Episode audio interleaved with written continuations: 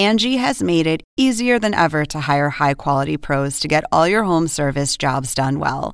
Just bring them your project online or with the Angie app, answer a few questions, and Angie will connect you with local pros who match your specific needs. Or book a service instantly at an upfront price. So join the millions of homeowners who use Angie to care for their homes and get your next home service job done well.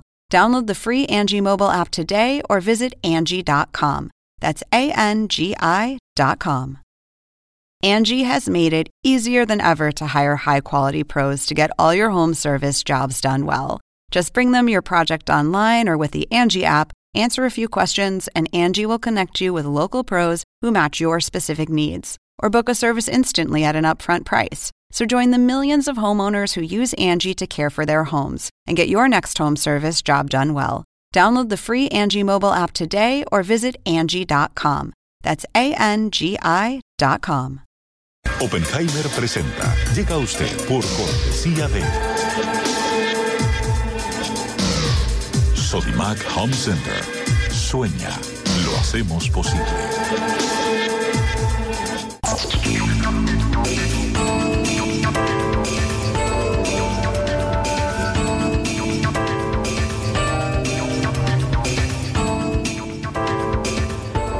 Tal? ¿Cómo les va? Soy Andrés Oppenheimer. Gracias por estar con nosotros. Hoy vamos a hablar sobre una de las amenazas más grandes a la democracia en el mundo, la epidemia de noticias falsas. Y también la ofensiva cada vez mayor de los gobiernos contra la prensa independiente. Está pasando en todas partes, no solo en las dictaduras, sino también en democracias como la de Estados Unidos, donde el presidente Donald Trump ha tildado a los periodistas que no le gustan como enemigos del pueblo. Trump acusa constantemente a los medios que lo contradicen de estar mintiendo, de propagar supuestas fake news y ha sugerido incluso un boicot contra empresas periodísticas cuyas noticias no le gustan. Pero según el Washington Post, que lleva un registro diario de las afirmaciones falsas de Trump, el presidente de Estados Unidos ha hecho más de 10.700 declaraciones falsas o engañosas desde el día que asumió la presidencia. Escucharon bien, más de 10.700. Y los medios de prensa independientes señalan o señalamos que cuando el presidente hace una afirmación patentemente falsa, es responsabilidad nuestra, de los medios, contrastarla con la realidad. Porque si no, no estamos haciendo nuestro trabajo. ¿Cómo saber quién dice la verdad? ¿Cómo defendernos contra las verdaderas fake news? ¿Cómo saber si algo que recibimos en Facebook o en Twitter o en Instagram es verdadero o inventado? ¿Y cómo saber si un presidente que acusa a la prensa de mentir está diciendo la verdad o está embarrando la cancha para confundirnos, tratando de desacreditar a quienes lo ponen en evidencia y apuntan a sus falsedades? Hoy vamos a hablar de todo esto y mucho más con Jim Acosta, el corresponsal jefe de la CNN en la Casa Blanca, que fue noticia mundial a fines del año pasado cuando el gobierno de Trump le retiró su credencial para acceder a las áreas de prensa restringidas de la Casa Blanca, hasta que una corte obligó a la Casa Blanca a que le devolvieran su credencial. El episodio ocurrió después de varias ocasiones en que Trump se había quejado de las preguntas incómodas de Jim Acosta y de que la jefa de la Casa Blanca divulgara un video en el que se veía a Jim Acosta darle un manotazo a una pasante de la oficina de prensa de la Casa Blanca que le estaba tratando de quitar el micrófono después de una pregunta de Acosta en una conferencia de prensa. Pero bueno, después resultó que ese video divulgado por la Casa Blanca era trucado y que estaba en una velocidad acelerada, cuando en realidad el movimiento de mano de Acosta no había sido para nada violento. O sea, el propio video divulgado por la Casa Blanca, originalmente emitido por un sitio de Internet especializado en teorías conspirativas, era fake news. Bueno, Acosta acaba de sacar un libro llamado El enemigo del pueblo. Ahí relata todo eso y cuenta cómo es el trabajo de un periodista independiente en la Casa Blanca en los tiempos de Trump. El libro ya está en las listas de bestsellers del New York Times. Vamos a hablar con Jim Acosta de todo esto y luego lo vamos a comentar con expertos en el tema y periodistas que lidian a diario con la epidemia de noticias falsas. Les vamos a preguntar cómo podemos hacer nosotros, los consumidores de noticias, para defendernos y protegernos de la fake news. Desde Washington nos va a acompañar Roberta Braga, directora adjunta del Centro de Estudios Independiente Atlantic Council y autora del estudio Desinformación en las Democracias. Desde Ciudad de México nos va a acompañar Tania Montalvo, editora general del sitio de internet Animal Político, que coordinó el sitio de verificación de noticias verificado en las elecciones presidenciales de México del año pasado. Y desde Buenos Aires vamos a tener a Laura Sommer, directora del sitio de verificación de noticias chequeado.com. Bueno, vayamos directamente a la entrevista con Jim Acosta, el corresponsal en jefe de CNN en la Casa Blanca. Veamos.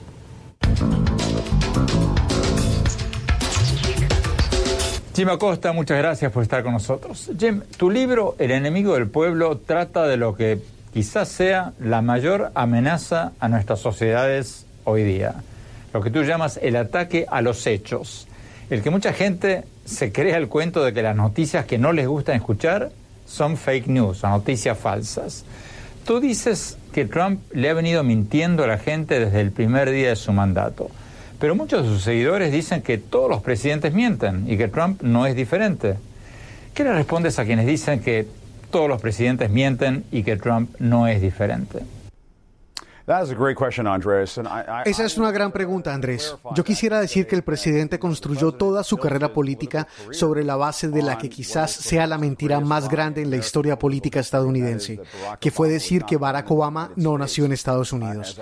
Como cuento en el libro, este tema que manejó Donald Trump, ya sabes, antes incluso de que fuera candidato a la presidencia, realmente lo catapultó al estrellato político conservador y lo posicionó para la nominación del Partido Republicano. No obstante, hay que señalar que desde que asumió el cargo, el conteo de verificación del Washington Post concluyó que el presidente ha hecho ya unas 10.000 declaraciones falsas o engañosas desde que asumió el cargo. Yo argumentaría, basado en ese criterio, y por supuesto no tenemos métricas similares para los presidentes anteriores, que el presidente Trump muy probablemente ha mentido más que cualquier otro presidente de Estados Unidos.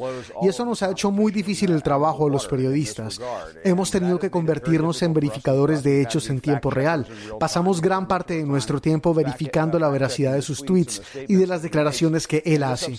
Y eso altera al presidente, altera a su equipo, altera a aquellos de sus copartidarios, al punto de que algunos de ellos nos han atacado. Ahora, la gran mayoría de los simpatizantes de Trump son gente maravillosa, pero hay algunos que se describen como partidarios de Trump que nos han atacado al punto de hacernos sentir en peligro. He tenido amenazas de muerte desde que he estado cubriendo a este presidente e incluso desde que era candidato. Escribí este libro, estoy publicando este libro, como una especie de precaución para el pueblo estadounidense, de que no debemos usar este tipo de retórica en nuestra vida política. No debemos referirnos a la prensa como el enemigo del pueblo. Tú mencionas varias mentiras de Trump en el libro, incluyendo la que dijo al empezar su campaña presidencial de que la mayoría de los inmigrantes indocumentados supuestamente, según él, son criminales y violadores. ¿Cuáles son las mentiras más grandes, más obvias de Trump que tú le escuchaste? Bueno, esa obviamente es una y me toca muy de cerca porque mi padre es un inmigrante cubano. Es un refugiado que llegó a este país en 1962, tres semanas antes de la crisis de los misiles cubanos. Y como escribí en el libro, cuando finalmente se mudó al norte de Virginia, justo a las afueras de Washington, D.C., estoy seguro de que encontraron discriminación. Seguramente encontraron de vez en cuando gente que no era muy agradable, pero no fueron descritos como violadores y criminales. Y sabes, no puedo imaginar lo que habría sido del mundo de mi padre por ejemplo, si hubiera sido separado de mi abuela cuando vino a Estados Unidos en 1962, como lo ha hecho este país con los migrantes que llegaron a la frontera el año pasado. Y hablo mucho sobre esto en el libro. Trato de preguntarle al lector cómo se sentiría si le quitan a su hijo o si eres un niño inmigrante y fueras separado de tu padre cuando llegaste a este país. Simplemente no creo que mucha gente haya pensado profundamente sobre el impacto emocional de algunas de estas políticas. Y creo que es perfectamente correcto como reportero de noticias plantear este tipo de preguntas. No sé qué equivoquen, cuando el presidente se refirió a los inmigrantes mexicanos como violadores y criminales, eso por supuesto era una mentira. Los inmigrantes indocumentados y los inmigrantes en general cometen delitos en este país a tasas mucho más bajas que los estadounidenses nativos. Eso es un hecho corroborado con datos. Y cuando he confrontado al presidente con algunos de estos datos, es cuando se han dado este tipo de enfrentamientos. A él simplemente no le gusta que le refuten sus declaraciones en la cara. Pero ¿cómo explicas el hecho de que mucha gente cree más en lo que les dice el presidente que lo que dicen organizaciones noticiosas con una larga trayectoria de credibilidad que cuando se equivocan lo reconocen? ¿Es por, por las redes sociales o por qué? Creo que parte de eso son las redes sociales. Uh, Él tiene una gran presencia en las redes sociales. Por ejemplo, sus declaraciones sobre el tema de la inmigración. Uh, ya sabes, cuando él tuiteó, poco después de haber asumido la presidencia, que la razón por la que perdió el voto popular fue porque tres millones de inmigrantes indocumentados votaron ilegalmente en este país. Eso uh, fue simplemente una mentira, es falso. Sin embargo, hay personas que creen eso, personas que creen en las teorías conspirativas. Han llegado a creer a quienes esencialmente el comandante en jefe de las teorías conspirativas. Y ya sabes, como hablo a lo largo del libro, en los mítines, hay personas que parecen creer en algunas de estas extravagantes y falsas teorías conspirativas, como Pizzagate y ese tipo de cosas. Eso ha hecho un gran daño a nuestro sentido común, a la verdad y a la realidad en este país. Y como escribo a lo largo del libro, Andrés, nuestro trabajo como periodistas en estos días no es solo dar las noticias. En este clima también tenemos que estar dispuestos a defender la verdad. Pero el hecho es que mucha gente cree en las teorías conspirativas de Trump y en su mensaje de que los medios de comunicación independientes son el enemigo del pueblo. ¿Qué le aconsejas a la gente para poder discernir si un dato, una noticia que reciben en WhatsApp o en Facebook es cierta o falsa?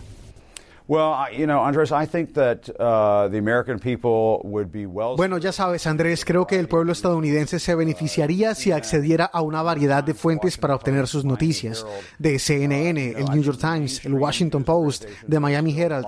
Creo que las organizaciones noticiosas de mayor envergadura siguen haciendo el mejor trabajo de entregar información confiable y precisa a los estadounidenses y a las personas de todo el mundo.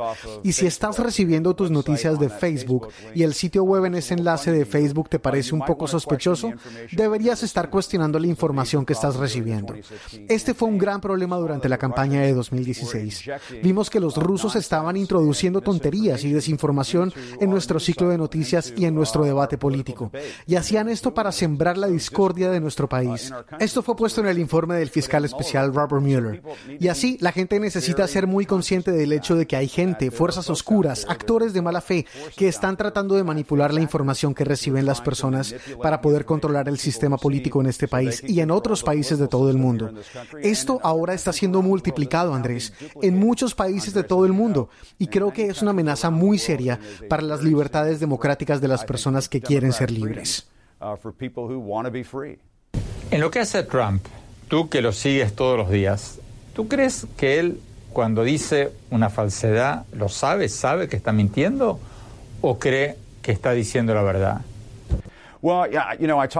Sabes, hablo de esto en el libro. Hablé con un alto funcionario de la Casa Blanca que me dijo que la desinformación que recibe el presidente viene de afuera de la presidencia. El presidente habla con una amplia variedad de fuentes para consternación de algunos de sus propios asesores dentro del gobierno. Pero creo que cuando llegas al punto, recordemos, de aproximadamente 10.000 declaraciones falsas o engañosas en tan solo dos años de ser presidente, creo que en ese momento tenemos que llegar a la conclusión de que el presidente entiende que está dando información imprecisa al pueblo estadounidense de forma regular y que eso lo está haciendo intencionalmente. Y los periodistas, como tú y yo sabemos, odiamos usar la palabra mentira. No entramos en este negocio para llamar mentiroso al presidente o decir que está mintiendo y ese tipo de cosas. Pero en algún momento nos empujan a un punto en el que tenemos que decir lo que está sucediendo y llamarlo como es.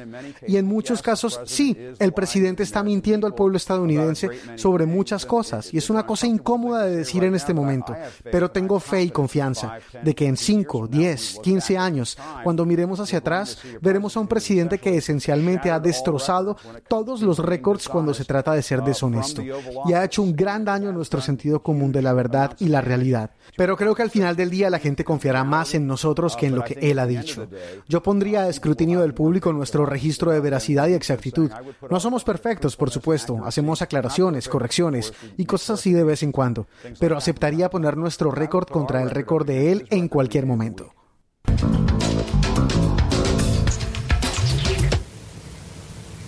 Vamos a Washington, Roberta Braga. Más tarde del programa vamos a hablar de esto eh, más a fondo, pero rápidamente danos un anticipo, eh, Roberta Braga, sobre qué les aconsejarías a la gente para poder discernir si una noticia un dato que reciben un videíto, que reciben en su WhatsApp o un Twitter es verdadero o falso o fake news. ¿Qué, ¿Cuál sería tu recomendación principal a quienes nos están viendo? Sí, gracias Andrés. Esta es una pregunta muy importante. La responsabilidad en combatir la desinformación se cae en todos, todos nos, todos nosotros. Cada individuo en el momento que sienta en su sofá, en su casa y empieza a compartir videos en WhatsApp o Facebook, en este momento es su responsabilidad de verificar que las noticias que está compartiendo son verdaderas para no contribuir al diseminio de la desinformación. La desinformación es un problema amplio, global, sin fronteras, pero eh, tiene una jurisdicción limitada en cada país. Entonces, lo que podemos hacer es tomar un tiempo para checar los factos ah, en Google, por ejemplo. Puede ser en Google, puede ser en los sitios de fact checkers. Podemos ah, parar, pensar, hablar con nuestros parientes, nuestras tías, para ver de dónde viene la noticia de dónde escuchó esto. Ah, podemos verificar si los sitios de donde estamos leyendo las noticias son afiliados a gobiernos o son independientes. Ah, podemos también compartir y verificar con medios tradicionales de noticias los que son también independientes y que providencian un acceso a la información balanceada y completa. Interesante, me gustó eso, eh, Roberta, de que todos nosotros, todos los que nos están viendo, cada individuo es responsable de combatir esto, no solo los periodistas. Tenemos que ir a un corte. Cuando volvamos, seguimos hablando con Jim Acosta, el jefe de corresponsales de CNN en la Casa Blanca, sobre su nuevo libro y después vamos a hablar sobre la epidemia de noticias falsas en América Latina. No se vayan, ya volvemos.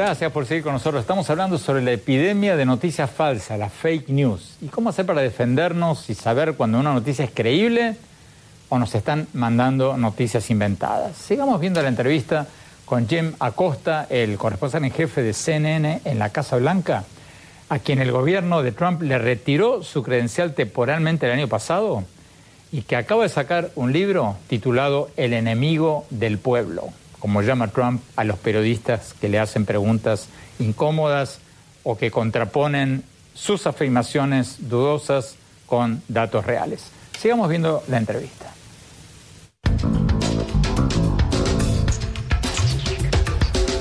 Jim Acosta, ¿cómo descubrir la Casa Blanca en la era de Donald Trump? La mayoría de sus colaboradores, la gente con la que tú hablas en la Casa Blanca, ¿lo defienden? ¿Lo defienden al 100%? O privadamente cuentan una historia diferente? Bueno, lo que encontré y lo menciono en el libro es que hay colaboradores que trabajan para este presidente que están agotados por lo que hace. Hablé con un funcionario de alto nivel una vez. Estábamos cenando y tomando un trago y él se sentó frente a mí y dijo textualmente, el presidente está loco. Y luego le pregunté qué quería decir con eso. Y estaba tan exasperado y frustrado por el hecho de que el presidente esencialmente no entendía qué dice la Constitución y qué hace la Constitución en términos de contener lo que el presidente puede hacer. Y así sucesivamente. Y sabes, hay personas dentro de la Casa Blanca que han tenido ese problema. John Kelly, el ex jefe de personal de la Casa Blanca, en un momento le dice a un colaborador, y escribo sobre esto en el libro, no lo dejaste solo, ¿verdad? Hablando del presidente, es decir, John Kelly tenía una preocupación de que el presidente no se quedara solo. Y sí, quiero decir que hubo una gran frustración y consternación incluso entre su equipo. Pero hay verdaderos creyentes. Vimos a la secretaria de prensa Sarah Sanders renunciar hace unos días y ya sabes que ella es alguien que fue uno de sus más leales soldados. Ella estaba dispuesta a decirnos falsedad tras falsedad, hasta el punto de que realmente admitió ante los investigadores federales en el informe del fiscal especial Robert Mueller que había dado a conocer información falsa en la sala de reuniones de la Casa Blanca.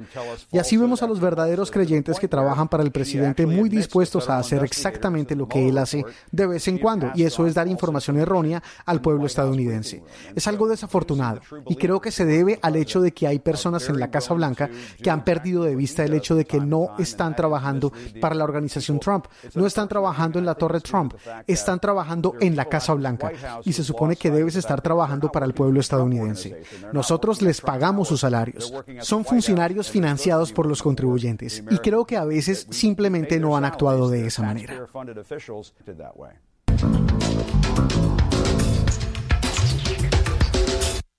Tenemos que ir a un corte. Cuando hablamos, seguimos con Gina Costa y vamos a hablar sobre la fake news, las noticias falsas en América Latina. No se vayan, ya volvemos.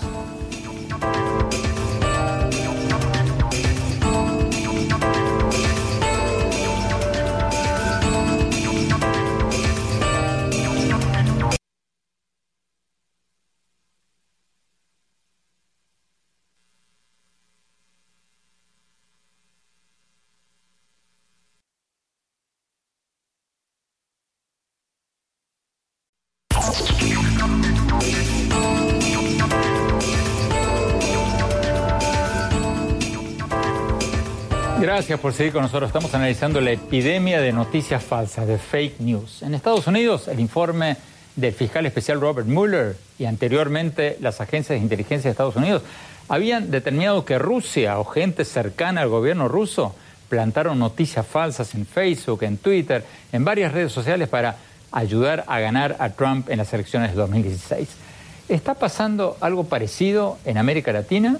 Eh, vamos a México. Eh, Tania Montalvo, eh, en las elecciones del año pasado, en que ganó el actual presidente Andrés Manuel López Obrador, se habló mucho de temores de que Rusia haría lo mismo en las elecciones de México. ¿Hay datos suficientes como para establecer que actores externos, o sea, otros países, trataron de interferir, de influir a la opinión pública mexicana en las elecciones del año pasado?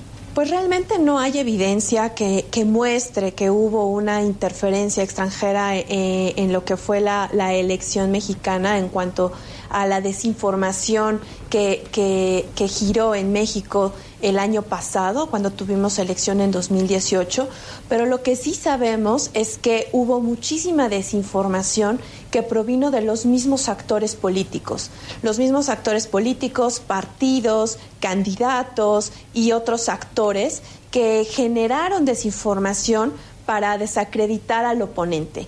Eh, durante la elección de 2018 en México hubo desinformación, ya sea para defender o para atacar a cualquiera de los candidatos, y vimos un fenómeno muy claro de cómo la desinformación avanzó en función de cómo avanzaba el proceso electoral. Me explico. En cuanto inicia el proceso electoral, la desinformación se concentra en quienes en ese momento se creía eran los dos punteros eh, eh, en la contienda, ¿no? En este caso, pues Andrés Manuel López Obrador, que finalmente ganó la elección, y el que era el partido, el, candidato, perdón, del partido en el gobierno, José Antonio Mid. La desinformación giraba en torno a estos dos candidatos después de que ocurre el primer debate presidencial y que analistas, expertos consideran que quien gana el debate presidencial es Ricardo Anaya, que es otro de los candidatos, la desinformación da un giro. Un giro y entonces tenemos desinformación sobre Ricardo Anaya, prácticamente desaparece la desinformación sobre José Antonio Meade y todavía hay mucha desinformación sobre Andrés Manuel López Obrador, que era puntero en las encuestas. Al final del proceso electoral, lo que vemos es que con Andrés Manuel López Obrador como puntero en las encuestas muy por encima de los otros candidatos, la desinformación sobre él nunca desaparece. Sin embargo, comienza a aparecer desinformación vinculada al proceso electoral por qué no salir a votar, errores en las casillas eh, y todo tipo de, desinformación para inhibir el voto realmente. Esta evolución de, lo que fue la desinformación nos muestra de qué manera pues intentó influir en lo que fue el proceso electoral en México, en donde pues estos tres candidatos aparecían y desaparecían de la desinformación en función de cómo se movía la opinión pública y el proceso electoral.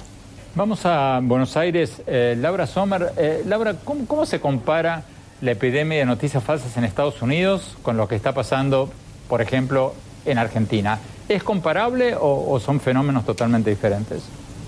Bueno, son fenómenos diferentes en parte también porque los presidentes tienen liderazgos distintos. Eh, cuando, cuando al inicio del gobierno de Trump, colegas de los Estados Unidos, de organizaciones como PolitiFact, FactCheck.org o incluso los chequeadores del Washington Post eh, se horrorizaban o preocupaban porque Trump empezaba a tocar estadísticas públicas. Nosotros desde Argentina o de otros países de Latinoamérica levantábamos la mano diciendo, eh, nosotros eso ya lo vivimos.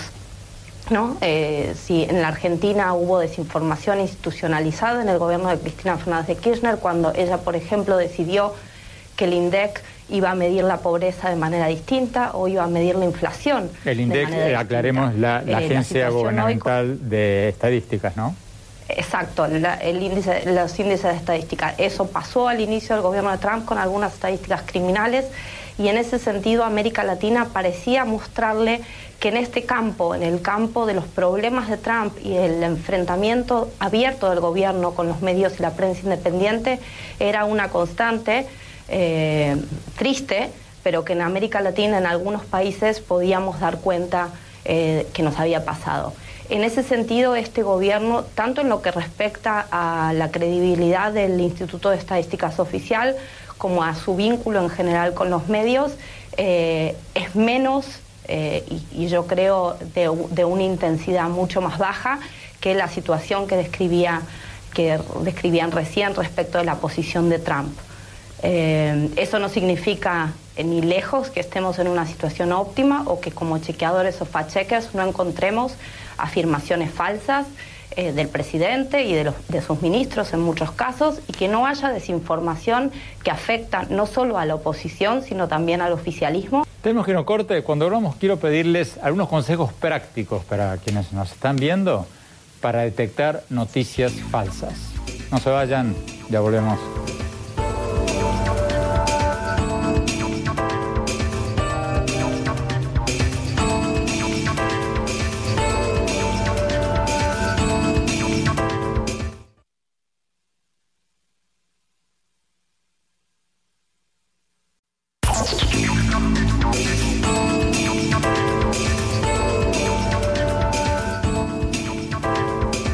Gracias por seguir con nosotros. Estamos analizando la epidemia de noticias falsas o fake news. Vamos a Argentina, Buenos Aires. Em, Laura Sommer, eh, rápidamente porque nos queda poco tiempo, ¿qué consejos prácticos le darías a la gente que nos está viendo para detectar si una noticia que recibe en Facebook, o en Twitter, o en Instagram, o, en WhatsApp es verdadera o falsa? Danos uno, dos, tres consejos prácticos. Claro, en línea con lo que dijo Roberto, Roberta, los deepfakes todavía no son masivos, al menos no en estos, en estos países. Eh, lo que más pasa es que la desinformación viene empaquetada en fotos o videos que en general son verdaderos pero sacados de contexto. Corresponden a otros países o a otros momentos de la historia. Hay una herramienta muy sencilla que es la búsqueda inversa de imágenes que se hace en Google, que tardan unos segundos, que la puede hacer cualquier persona desde su celular. Esa es una recomendación. Hay tutoriales que lo enseñan.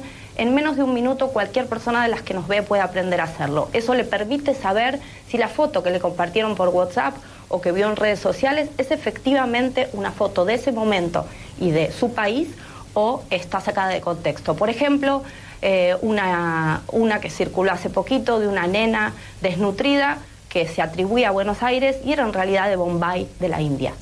Eh, otro ejemplo es que chequeen con cuidado si los links que, que les comparten o reciben no tienen una letra cambiada. En general, quienes se dedican a fabricar contenidos falsos usan las identidades de medios con reputación, con credibilidad, usan sus colores, su tipografía y cambian alguna letra.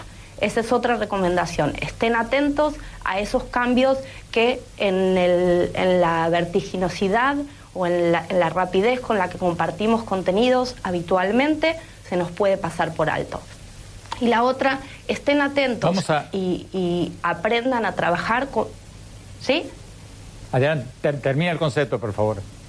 Sí, perdón. Y la otra, estén atentos probablemente más de lo que están a, sus propios sesgos y a sus propios prejuicios.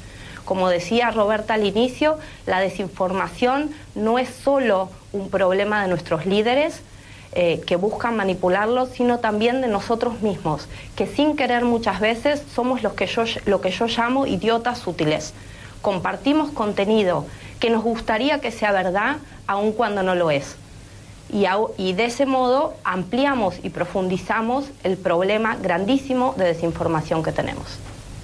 Vamos a Ciudad de México. Eh, Tania Montalvo, rápidamente, dos consejos prácticos para protegernos contra este flagelo. Eh, pues creo que primero tenemos que hacernos responsables de la información que consumimos y de la información que compartimos.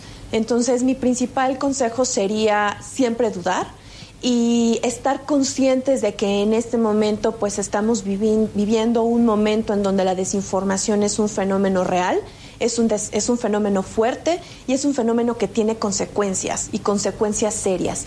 Y si estamos conscientes como consumidores de información de eso, vamos a dudar y vamos a comparar, vamos a buscar fuentes siempre que recibimos información. ¿A qué me refiero? Que cada vez que vemos una información, no la compartamos en automático, de inmediato, que leamos con calma, que la revisemos con calma y de ser posible, que en realidad siempre debería de ser así, comparemos fuentes o comparemos con otras versiones, que no nos quedemos con el, primer mensaje que recibimos, porque muchas veces recibimos un mensaje que es aterrador, que es súper alarmante y simplemente con buscar una fuente más de qué está pasando con ese fenómeno, podremos darnos cuenta que es mentira, que no está en ningún otro medio y simplemente apelar como también a nuestro sentido común. Si estamos viendo un mensaje en WhatsApp que dice que hay un político que está siendo encarcelado por lavado de dinero en otro país, es información que tendría que estar en toda la prensa. Si no la encontramos en ningún otro medio, pues simplemente dudar y no compartirla hasta que podamos comparar con diferentes fuentes y tener certeza de que lo que está pasando es un hecho real. Las herramientas que dio Laura son muy sencillas de utilizar, cualquier ciudadano lo puede hacer y estar conscientes de que esto permitirá mejorar nuestro debate público y nos permitirá a nosotros como ciudadanos tener un consumo de información de mayor calidad y de mayor y también haciéndonos responsable de lo que consumimos y de lo que compartimos. Excelentes consejos. Nos queda apenas un minuto, Roberta Braga, en Washington. Si tuvieras que dar un consejo, además de los que acabamos de escuchar. Sí, las dos representantes de México y Argentina dijeron todo. Lo último que dije, dijerías es que la desinformación realmente es un problema que no va a desaparecer en una noche, en una semana, en un año. Mm. Entonces, la solución, cualquier approach, cualquier solución necesitará que gobiernos sectores privados, sociedad civil y medios trabajen juntos y todos nosotros seríamos, tenemos que ser más conscientes, más eh, resilientes en todo lo que hacemos online y solo así podremos ah, solucionar este problema que es realmente global ah, y que no desaparecerá. Muchísimas gracias a todas. Tenemos que ir a un corte. Cuando volvamos, mi opinión sobre la epidemia de noticias falsas y qué podemos hacer para protegernos. No se vayan, ya volvemos.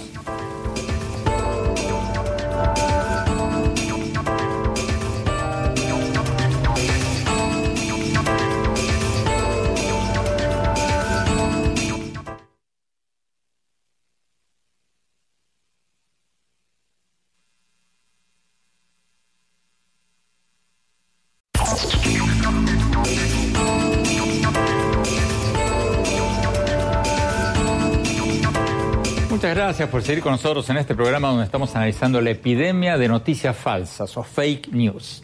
Mi opinión sobre lo que podemos hacer para defendernos de este flagelo. En primer lugar, hay muchas fuentes de noticias falsas. En algunos casos son los propios gobiernos o los políticos otros gobiernos, como en el caso de las usinas de noticias falsas de Rusia, los que nos dan datos falsos para desacreditar a sus oponentes o crear una mayor polarización social que los beneficie. En otros casos, las noticias falsas vienen de gente que las pone en Internet para ganar clics. Porque cuanto más clics tienen, más avisos pueden vender o más atención pueden atraer para sus sitios web. Una noticia sensacionalista y falsa atrae muchísimos más clics que una noticia verdadera. Si uno inventa una noticia, como inventaron, ¿se acuerdan que el Papa apoyaba supuestamente a Trump en las elecciones del 2016 en Estados Unidos? Van a conseguir muchísimos más clics que si dan la noticia de que el Papa dijo en su homilía dominical de que tenemos que ser más generosos con el prójimo, obvio. Entonces, las noticias falsas pueden tener motivaciones políticas o comerciales. ¿Cómo defendernos contra esta epidemia de noticias falsas? Para mí, la regla número uno es no leer nada que no venga de un medio que tenga credibilidad.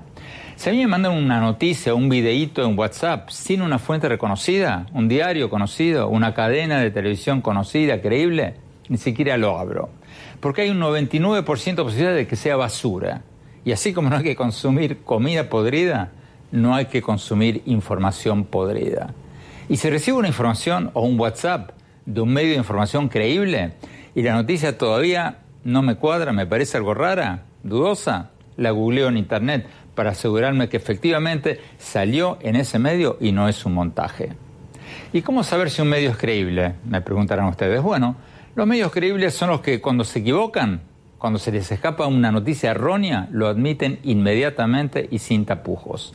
Porque los medios independientes como CNN podemos equivocarnos y muchas veces nos equivocamos en el fragor de la competencia diaria por ser los primeros en dar las noticias. Pero cuando nos equivocamos, lo admitimos. Porque un medio serio tiene un compromiso con la verdad y vive de su credibilidad. Y si pierde su credibilidad, pierde su negocio.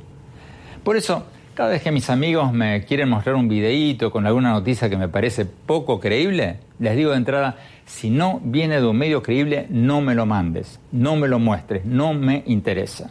Y les pido que por favor nunca más me manden nada que no venga de un sitio creíble, ni a mí ni a nadie. Porque no es algo trivial ni divertido, es una creciente amenaza a la democracia y a las libertades fundamentales. Porque si perdemos la brújula de lo que es cierto y lo que es falso, vamos a ir a un mundo del vale todo, en que la gente diga, bueno, todos mienten y me da todo igual. Y eso es precisamente lo que buscan los demagogos y los populistas. Quieren embarrar la cancha, porque si logran desacreditar a la prensa independiente, pueden hacer lo que quieran, sin control alguno.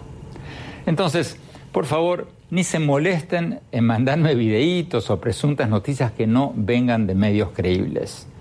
Esa es mi receta. Ojalá muchos de ustedes me la copian y la difundan para acabar con la epidemia de noticias falsas que está erosionando todas nuestras democracias. Bueno, Gracias por habernos acompañado. Los invito a visitar mi blog en el sitio web andresopenheimer.com. Si se registran ahí, les vamos a mandar por email todas las semanas mis columnas del Miami Herald y nuestros más recientes programas de televisión. Les recuerdo la dirección es andresopenheimer.com y síganos también en Twitter, en mi Twitter arroba Oppenheimer A, en mi página oficial de Facebook Andrés Oppenheimer y ahora también en Instagram en Andrés Oppenheimer Oficial. Gracias por habernos acompañado. Hasta la semana próxima.